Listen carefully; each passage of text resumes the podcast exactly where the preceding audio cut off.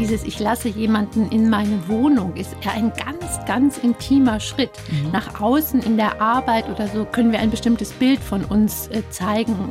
Wenn wir aber jemanden in unsere Wohnung lassen, äh, man gibt sehr viel Preis. Also Unordnung ist sehr stark noch konnotiert in unserer Gesellschaft mit Scham. Mhm. Ich schäme mich für meine Unordnung. Ich denke aber in dem Moment, wo man sich so um sein Zeug kümmert, mhm. kümmert man sich ja auch um sich selbst. Die blaue Couch, der preisgekrönte Radiotalk, einer unserer Bayern 1 Premium Podcasts. Hören Sie zum Beispiel auch mehr Tipps für Ihren Alltag mit unserem Nachhaltigkeitspodcast Besser Leben. Und jetzt mehr gute Gespräche. Die blaue Couch auf Bayern 1 mit Gabi Fischer. Und bei meinem Gast heute ist alles in schönster Ordnung. Gunda Borgest ist Aufräumexpertin und sie hilft auch anderen Menschen eben beim Ausmisten und Verschönern ihrer eigenen vier Wänden. Herzlich willkommen, Frau Burgess. Ich freue mich. Wir haben extra aufgeräumt für Sie. Sind Sie zufrieden? Sieht richtig klasse aus. Der Druck ist groß, wenn Sie kommen, Wirklich? oder? Oh, das soll eigentlich nicht so sein. Sie machen so vieles Unterschiedliches und haben auch schon so vieles gemacht. Unter anderem auch an der Münchner Filmhochschule gearbeitet. Sie schreiben Bücher und jetzt sind wir schon bei der Ordnung. Das ist ein Thema, was jeden von uns betrifft. Chaos zu Hause, sagt das auch was aus über den inneren Zustand der Menschen, die dort wohnen? In den allermeisten Fällen schon, würde ich sagen, ja. Also die meisten Menschen wünschen sich eine bestimmte Struktur, also keine feststehende Ordnung, die ihnen verordnet wird, sondern etwas, was zu ihnen passt. Und das ist das, was ich mache. Also ich helfe Menschen dabei, ihre ganz individuelle Ordnung zu finden. Also ich bin nicht die Ordnungspolizei und ich verordne auch nicht Ordnung, sondern ich helfe Menschen dabei, das für sie passende und stimmige zu finden und einfach ihr Zuhause für sich selbst richtig schön zu machen. Das heißt aber auch, Sie sind so ein bisschen auch Psychologin, weil Sie diese Menschen ein wenig einordnen müssen, sagen wir mal so. Ja, also mir sitzt genau wie Ihnen, mhm. sitzt mir immer ein anderer Mensch gegenüber und das ist immer schön und ich bin neugierig und ich stelle wie Sie viele Fragen erstmal. Und es ist so, dass es immer auch einen psychologischen Aspekt hat. Also ich begleite Menschen oft in Umbruchssituationen. Also jemand hat seinen Partner verloren zum Beispiel. Jemand hat eine schwere Erkrankung hinter sich. Er fühlt sich überfordert vom Leben. Das heißt, das, was ich vorhin sagte, es geht nicht um Ordnung und Aufräumen, mhm. sondern es geht eigentlich darum, was will ich, was will ich nicht mehr, von was möchte ich mich trennen, wohin möchte ich mich auf den Weg machen. Also ich bin keine Psychologin. Ich habe aber lange im Hospiz gearbeitet gearbeitet ehrenamtlich, ich habe eine Mediationsausbildung gemacht und ich glaube, das hilft mir sehr dabei, auf den Menschen, der da vor mir sitzt, der mich anruft, der mich anschreibt, individuell einzugehen. Es gibt in Ihren Büchern fünf Ordnungsfragen, die Sie darstellen. Das finde ich auch ganz interessant. Welche sind das? Das ist erstmal dieses, wo will ich überhaupt hin? Also brauche ich eine freie Arbeitsfläche oder habe ich gerne inspirierende Dinge auf meinem Schreibtisch? Brauche ich in der Küche mehr Platz, um zu arbeiten? Also diese Fragen sich zu stellen, wo soll es für mich eigentlich hingehen? Und wie weit ist das, was ich im Moment habe, von diesem Zustand, den ich mir wünsche, entfernt? Dann gibt es natürlich die Frage, habe ich zu viele Dinge? Mhm. Also das ist bei den allermeisten Menschen, nicht nur die, die mich anrufen, sondern auch die, die ich privat kenne, oft der Fall, dass sie sagen, du, ich benutze das alles gar nicht. Das ist irgendwie, ich habe viel Stauraum, das steckt da drin. Also die Frage zu stellen, brauche ich das, was ich habe, wirklich? Mhm. In den allermeisten Fällen stellt sich raus, nein. Und dann ist natürlich die Frage, wohin damit? Bitte nicht wegwerfen, sage ich dann immer.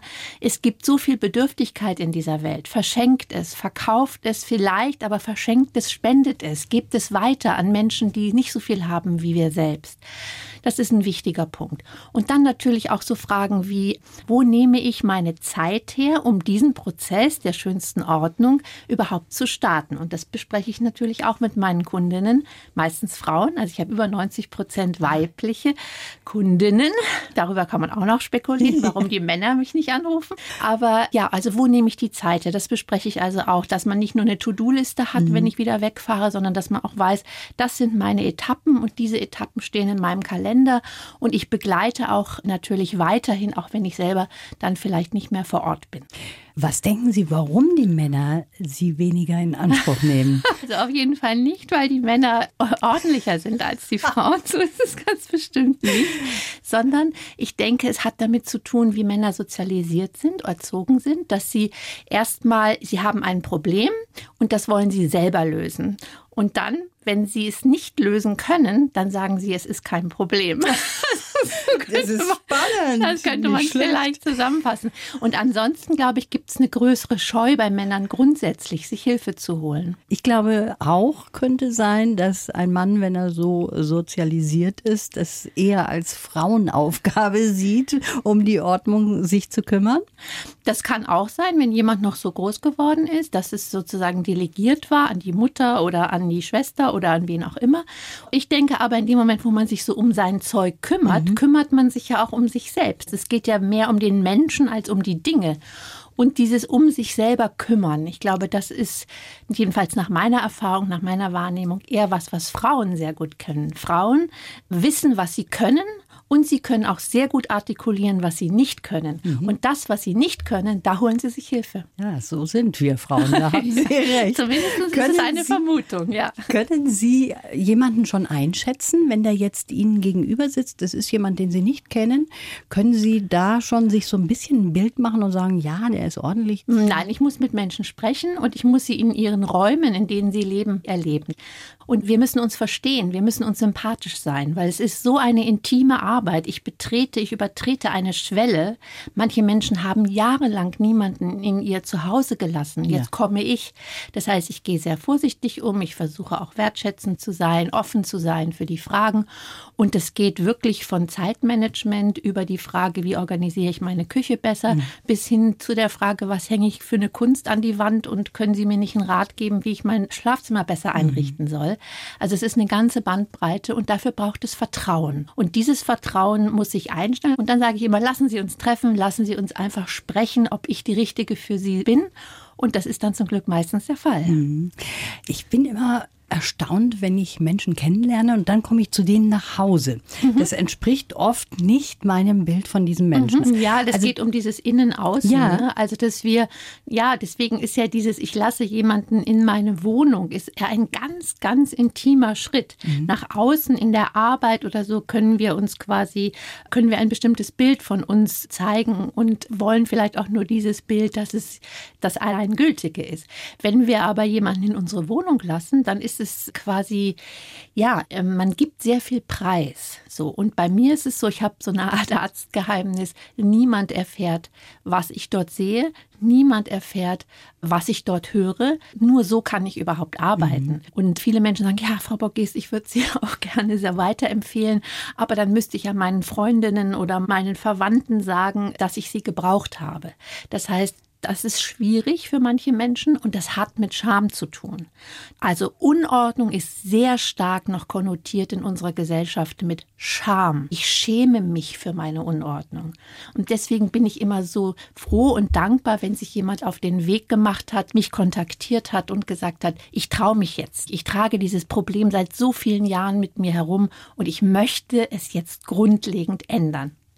Ich habe so ein ganz einfaches System in meinem Kopf. Ich sage, es gibt Wegwerfer und es gibt Sammler. Das sage ich persönlich. Das ja. ist natürlich sehr vereinfacht. Ja. Aber im Grunde genommen kann man die Menschen schon so ein bisschen einteilen, oder? Also das versuche ich nicht zu tun. Es gibt in meinem Buch, vielleicht spielen Sie darauf an, das heißt ja Ordnung nebenbei, gibt es am Anfang so einen Selbsttest. Und da kann man gucken, wie man sich selber einordnet. Also ist man eher ein Prokrastinierer, verschiebt man gerne Dinge, ist man jemand, der sich gut loslösen kann, aber trotzdem unordentlich.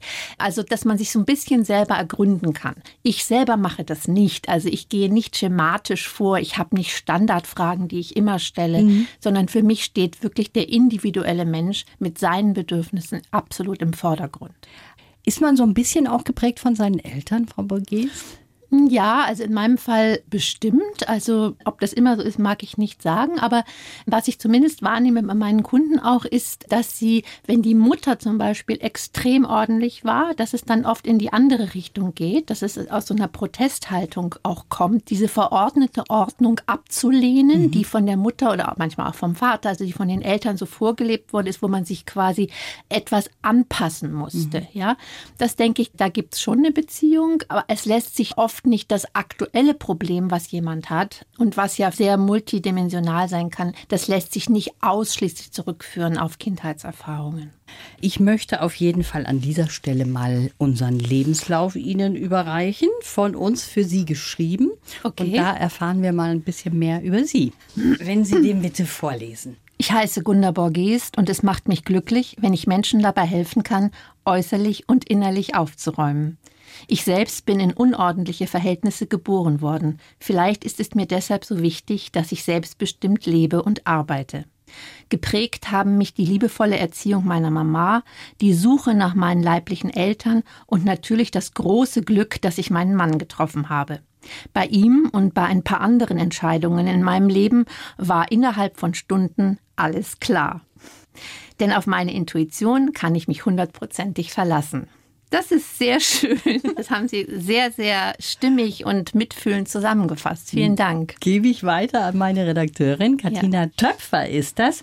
Dann wollen wir mal so einige Punkte daraus erfahren auch ja, von Ihnen. Gerne, ja. Was wir gehört haben, Sie sind zehn Tage nach der Geburt adoptiert worden. Das stimmt, ja. Also ich bin schon vor meiner Geburt zur Adoption freigegeben worden und konnte dann von meinen Adoptiveltern den, am zehnten Tag nach meiner Geburt dann von ihnen im Krankenhaus abgeholt abgeholt werden.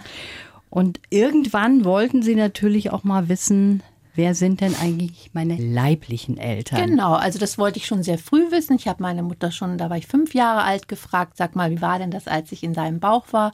Und hat sie dann sehr liebevoll geantwortet, Gunda, du warst nicht in meinem Bauch, du warst in dem Bauch einer anderen Frau und die konnte dich nicht behalten und deswegen bist du jetzt bei uns. Also es war sehr schön, wie sie mir das damals erklärt hat und es war übrigens entgegen der damals aufgestellten Regeln der äh, Jugendämter, des Jugendamtes, weil die hatten tatsächlich zu meinen Adoptiveltern gesagt, tun Sie so, als seien Sie eine ganz normale Familie.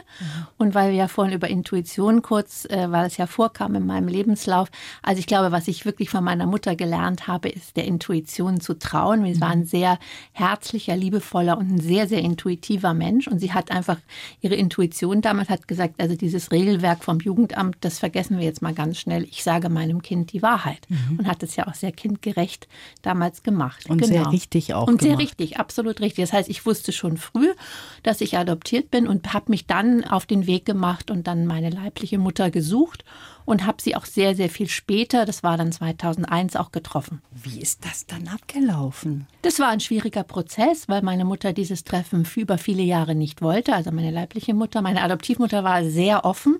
Ich habe immer gesagt, ich suche ja nicht meine Mama, ich suche ja meine Geschichte. Mhm. Und als ich dann meine leibliche Mutter treffen konnte, war das ein sehr verstörendes Gespräch. Es war sehr seltsam. Und ich habe relativ bald gemerkt, dass sie mir auch nicht die Wahrheit sagt und dass sie Geschichten erfindet. Und also es war, war auf jeden Fall schwierig. Und ich glaube, dass sie eine tief verzweifelte Frau war. Und ich bin ihr auch in keiner Weise böse oder ich bin auch nicht ähm, jetzt verzagt oder verbittert, weil ich ja so viel Glück hatte mhm. in meinem Leben. Es hängt sicherlich damit zusammen.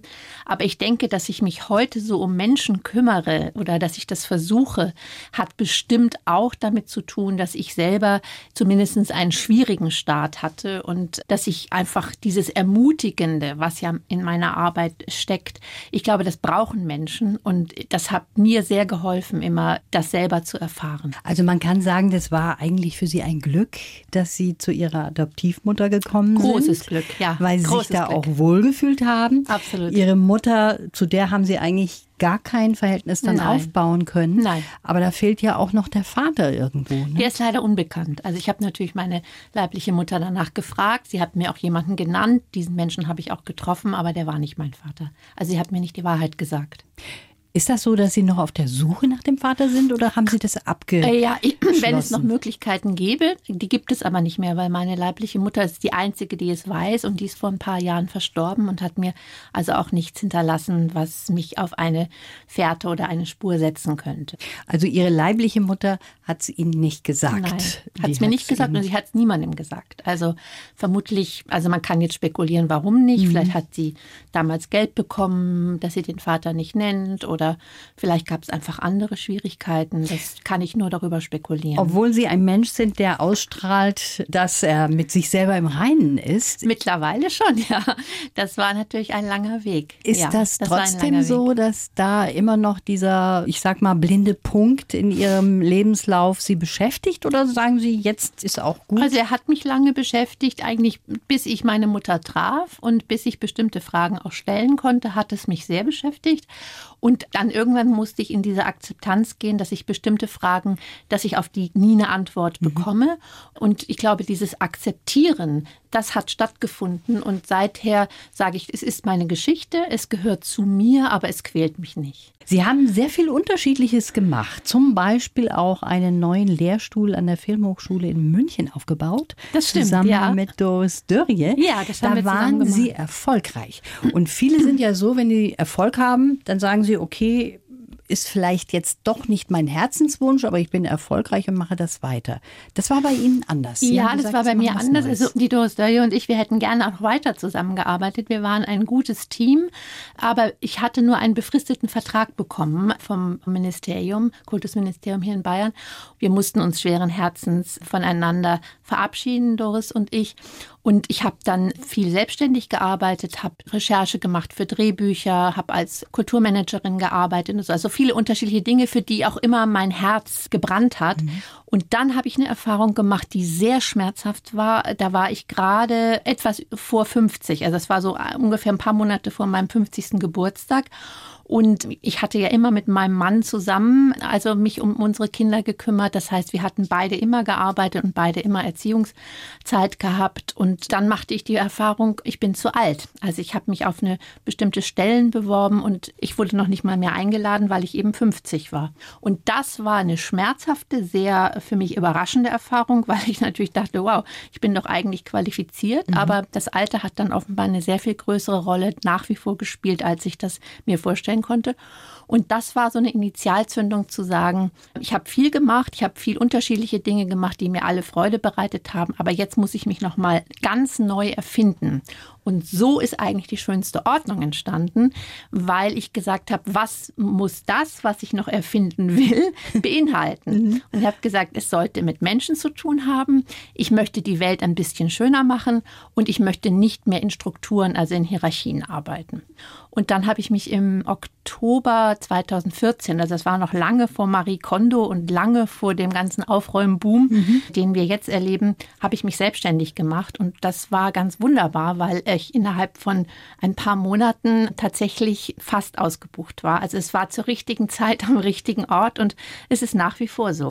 Sie haben auch, das haben Sie ganz zu Beginn erwähnt, eine Ausbildung zur Hospizhelferin gemacht und sagen, das finde ich ist ein schöner Satz, wenn wir uns mit dem Tod auseinandersetzen, dann werden wir lebendiger. Ja, davon bin ich absolut überzeugt. Also es herrscht ja grundsätzlich eher eine Furcht, sich mhm. damit zu beschäftigen. Das merke ich auch bei Menschen aus meinem Freundeskreis, das merke ich auch bei Menschen, mit denen ich arbeite. Dieses, oh nein, also noch ich, eine Patientenverfügung brauche ich noch nicht, eine Vorsorgevollmacht, das brauche ich doch mit 70 noch nicht. Und so, also sich damit nicht zu beschäftigen. Mhm. Und ich trete eigentlich an und sage, doch, Macht es, beschäftigt euch damit, regelt alles so, wie ihr es wollt. Also aus der Zeit im Hospiz weiß ich, jemand kann dann gut gehen, wenn er das Gefühl hat, alles ist geregelt. Und damit meine ich jetzt nicht nur Erbschaft, damit meine ich ganz viele andere mhm. Dinge auch. Also mhm. was wird mit meinem Partner, wie wird das mit meinen Kindern, werden die sich vertragen und so. Also wenn man die Dinge versucht klar auszusprechen und Wünsche zu formulieren, kann das sehr, sehr hilfreich sein. Und es ist auch ein Thema, was ich gerne, also ich arbeite gerade an meinem dritten Buch und da wird es um die letzten Dinge gehen, weil es mir sehr auf der Seele lastet, Menschen immer wieder zu erleben, die sich so nicht trauen mhm. und die Angst haben, sich damit zu beschäftigen. Mhm. Und ich kann es nur für mich sagen, seit ich mich, das ist eigentlich seit dem Tod meiner Adoptivmutter, intensiv mit dem Tod beschäftigt habe, auch durch diese Hospizarbeit, aber nicht nur, kann ich noch mal dankbarer und auch demütiger durchs Leben gehen und nehme die Dinge nicht mehr so selbstverständlich, wie ich das vielleicht vorher getan habe. Wir kommen jetzt zu einer ganz anderen Geschichte. Die finde ich nämlich auch total spannend, wie Sie Ihren Mann kennengelernt haben. Ja. Eigentlich war Ihre Freundin so ein bisschen verschossen in den. Das stimmt. Und dann das haben stimmt. Sie hat, sich kennengelernt? Ja, das, der, sie war sehr verschossen in ihn und irgendwie hat sich aber das mit den beiden nicht zu einer Beziehung oder zu einer Liebesbeziehung entwickelt. Und einige Zeit später habe ich dann diesen besagten Mann, also mein Mann heißt Bernhard, habe ich den Bernhard in einem anderen Zusammenhang getroffen und wir haben uns sehr, sehr intensiv unterhalten und sehr gut verstanden und uns sehr ineinander verliebt. Und ich glaube, das ist ja nicht, erstmal nichts Besonderes, das vielleicht etwas Außergewöhnliches Ja, war, nämlich. war, dass ich dann zwei Tage nach unserem Kennenlernen bei ihm eingezogen bin.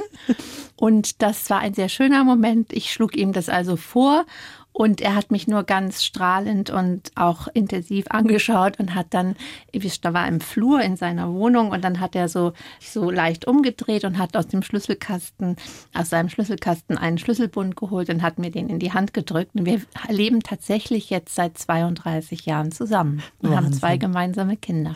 Nach zwei Tagen, das ist natürlich auch sehr mutig, möchte ich mal sagen. Ich fand es gar nicht so mutig, weil es sich so richtig angefühlt hat. Also ich habe einfach, das war klar, das ist der Mann, mit dem ich durchs Leben gehen möchte. Und zum Glück hat er das, also er hat es vielleicht ein bisschen später erkannt als ich, aber er hat sich dann in dem Moment, wo ich sagte, du, es ist ja eigentlich alles klar, wir müssen gar nicht mehr sprechen. Wir beide gehen miteinander durchs Leben. Und er hat dann, glaube ich, relativ schnell auch gemerkt, dass es ihm so ist. Aber ich bin vielleicht ein bisschen vorgeprescht. Aber mutig bin ich mir in dem Fall nicht vorgekommen. Meine Freunde haben mich ein bisschen für verrückt erklärt, aber das war mir dann in dem Moment egal. Und weil wir ja vorhin über die Intuition gesprochen haben, wenn sich etwas ganz richtig anfühlt, dann muss man es einfach machen. Das ist vielleicht etwas, was sich durch mein Leben zieht. Jetzt haben wir schon vieles auch über Ordnung gesprochen. Sind Sie selber eigentlich ein ordentlicher Mensch? Ich bin ziemlich ordentlich, aber ich bin nicht pedantisch. Ich habe viel durch meine Kinder gelernt, dass Dinge auch mal rumliegen können und dass das überhaupt nichts ausmacht. Bei mir ist es so, wenn ich mich konzentrieren muss, also wenn ich jetzt zum Beispiel an einem Buch arbeite, dann brauche ich ein ordentliches Arbeitszimmer und einen ordentlichen Tisch. Sonst kann ich das nicht. Also mein Mann kann sich im größten Chaos hinsetzen und Zeitung lesen. Das kann ich nicht. Also ich habe sozusagen, ich kenne so meine Stellschrauben, wie ich, wie es außen sein muss, damit ich mich innerlich wohlfühle. Und was ich auch bei mir feststelle, ist, wenn ich, wenn es mir mal nicht so gut geht und ich zum Beispiel mal irgendwie die Küche aufräume, das klingt jetzt so banal, aber dann merke ich, dass das fast ein meditativer Prozess ist für mich, wo ich so wieder in eine Ordnung komme, wo ich mich wieder selber stärker spüre, wo ich mit einer größeren Klarheit aus dem Prozess rausgehe, als wenn ich ja, als wenn ich im Chaos versinke. Aber so richtig unordentlich ist es bei uns nicht, weil wir wenig Dinge haben. Das ist ja das, was ich ganz Ja, am Anfang ja. unseres Gesprächs meinte. Viel Unordnung entsteht, wenn man zu viel hat und dieses zu viel keinen festen Platz besitzt. Ihr Mann habe ich aber jetzt gerade rausgehört, der kann auch schon mal, könnte theoretisch im Chaos auch schon Also mal der konnte sitzen. das, als wir mit den kleinen Kindern waren, konnte der trotzdem irgendwie in Ruhe jetzt sich vorbereiten auf seinen, der ist Journalist, auf seinen nächsten Artikel oder so. Der braucht nicht so dringend die äußerliche Ordnung wie ich, aber er ist von seiner Grundannahme total ordentlich. Also das ist jetzt niemand, der sein Zeugs rumliegen lässt.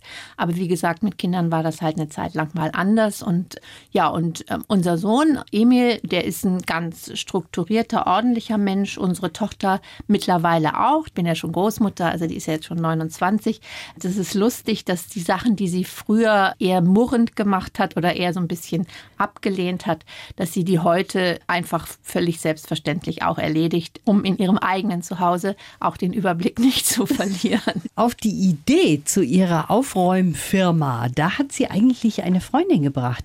Wie ist das denn gelaufen? Die wollte zum Geburtstag, dass sie ihre Wohnung Ach herrichten? ja, das ist eine, ja, ja, das ist äh, tatsächlich ein ganz wichtiger Moment gewesen auf dem Weg, ähm, diesen neuen Beruf für mich zu finden.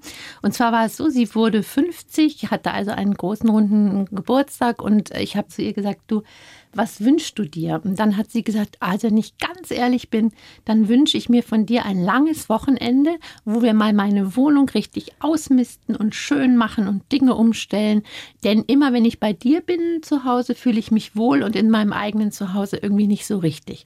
Es ist was in Bewegung gekommen und etwas, was so erstarrt war und verbacken war, hat sich plötzlich gelöst. Und das ist das, was ich vorhin meinte mit diesem, das Innere und das Äußere. Mhm. Also es kann sein, wenn man das Innere klärt, dass dann sich auch, oder wenn man das Äußere klärt, sagen wir es so, dass sich dann auch innere Prozesse vollziehen, die Klärungsprozesse mhm. sind. So war es bei ihr und so ist es bei fast allen meinen Kunden. Wenn jetzt die Kunden zu Ihnen kommen und Sie machen alles wunderbar, so dass sich auch die Kunden wohlfühlen. Ja. Ist das nicht so, dass die vielleicht dann auch wieder nach kurzer Zeit in ihre alten Muster verfallen und wieder anfangen zu sammeln und wieder Das ist eine gute Frage und es ist auch eine der wichtigsten Fragen. Also ich bleibe mit meinen Kundinnen auch in Kontakt. Also ich frage auch nach einem halben Jahr noch nach und so.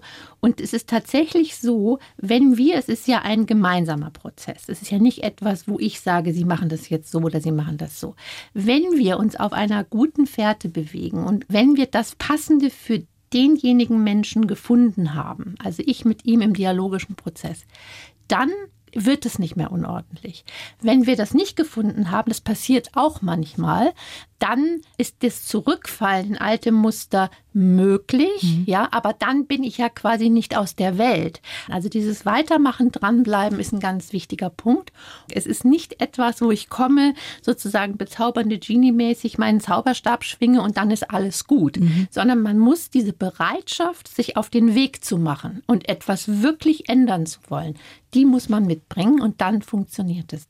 Meine Töchter haben, als sie noch zu Hause gewohnt haben, öfters mal das Wort kreatives Chaos gebraucht, wenn ich wieder die ja. Keule geschwungen habe und gesagt habe, so jetzt muss hier mal wieder Ordnung rein. Ja, also es kann sein, dass ihre Töchter tatsächlich besser mit Unordnung umgehen konnten oder können als Sie, ja. Und wenn Sie sagen, es muss mal wieder Ordnung sein, dann kann es sein, dass es einfach dann in dem Moment Ihren Töchtern nicht entsprochen hat. Mhm. Ich arbeite auch viel mit Künstlern zusammen, bildenden Künstlern, die sagen, ich brauche mehr Struktur in meinem Atelier zum Beispiel. Mhm. Und dann heißt es nicht akribisch, es heißt nicht pedantisch, aber dass die nicht eine Viertelstunde verschwenden müssen, um einen bestimmten Pinsel zu finden. Also da geht es ja quasi um Energie. Mhm. Und natürlich kann man sagen, auch Chaoten sind kreativ, absolut, ja. Aber wenn sie irgendwann sagen, mich nervt das, dass ich so viel Zeit in die Suche investiere, mhm. dann würde ich sagen, kann man ihnen helfen. Wenn es sie nicht stört, wenn Sie sagen, das gehört zu meinem Prozess, dann bin ich die Letzte, die Ihnen sowas verordnen mhm. würde. Haben Sie eigentlich festgestellt, dass Frauen und Männer unterschiedliche Probleme im Ordnungssystem haben? Ja, und was mir da auffällt, ist, dass Männer gerne abgegrenzte Bereiche also die sagen dann nicht, ich will alles in Ordnung bringen, sondern helfen Sie mir mal bei meinen Steuerunterlagen. Mhm. Oder helfen Sie mir mal, ich habe zum Beispiel einen jetzt im, an den denke ich gerade, der war vom Hobby Tischler und der wollte seine Werkstatt aufgeräumt haben. Ja, alles in Ordnung. Aber diese Abgrenzungen, die habe ich, erlebe ich bei Frauen weniger. Zum Schluss noch mal eine Frage zu Vorräten, weil das wieder so ein Thema ist, was jetzt aufploppt ja. vor vielen Hintergründen, ja. ob das die Pandemie ist oder eben jetzt auch die schreckliche Situation in der Ukraine. Da hört man, erst wird Klopapier gehortet, dann hört man, dass das Speiseöl ausverkauft ist, weil jeder Speiseöl hortet. Es gibt ja Menschen generell, die unbedingt Vorräte haben hm. wollen. Hm. Habe ich jetzt gestern gerade eine Anfrage gehabt, genau zu diesem Thema. Interessant, dass Sie das jetzt fragen. Also Vorräte haben immer was mit Angst zu tun. Ja, also selbst wenn kein Krieg in der Ukraine ist, aber das ist dieses, da könnte es mir an etwas mangeln. Mhm. Und äh, da würde ich auch nie, ich würde einen Menschen, ich würde mit ihm über die Angst sprechen. Wo kommt die her? Was gibt es für eine Vorerfahrung? Waren die Eltern vielleicht im Krieg? Und wenn jetzt jemand sagt, ich brauche zu meinem Lebensglück Vorräte, dann bespreche ich, wo werden die gelagert. Und die Vorräte in der Küche, Das ist ein ganz anderes Thema. Da nehme ich wahr sehr viel Verschwendung. Mhm. Man vergisst, dass man noch Nudeln hatte. Man vergisst, dass man eigentlich ja schon Käse eingekauft hatte. Und da manage ich dann schon die Leute so, dass ich sage, der Supermarkt ist zehn Minuten entfernt. Für eine Woche einkaufen, wenn Sie unter der Woche nicht dazu kommen, ja. Aber behalten Sie Überblick, verstauen Sie Ihre äh, Sachen nicht an vier verschiedenen Orten mhm. und wissen nicht mehr, was Sie haben. Wie ist das mit Ihnen? Haben Sie eigentlich eine Schwachstelle in Ihrem Ihrer Ordnung zu Hause? Ich habe bestimmt Schwachstellen. ja. Also eine Schwachstelle ist, dass ich mag Steuererklärungen nicht. Jetzt wird mein Steuerberater, wenn er das hört, sicherlich schmunzeln. Aber ich muss das ja als Selbstständige jedes Jahr akribisch alles vorbereiten. Das ist für mich ein Albtraum. Es ist für mich eine unglaubliche Zeit- und Energieverschwendung. Man muss mich nicht dreimal erinnern, das mhm. ist so. Aber ich weiß genau, im November muss das Ding abgegeben sein. Und da habe ich immer eine schwierige Zeit davor. Und also da könnte ich sicherlich an mir arbeiten. Bis zum November November ist noch ja. lange hin.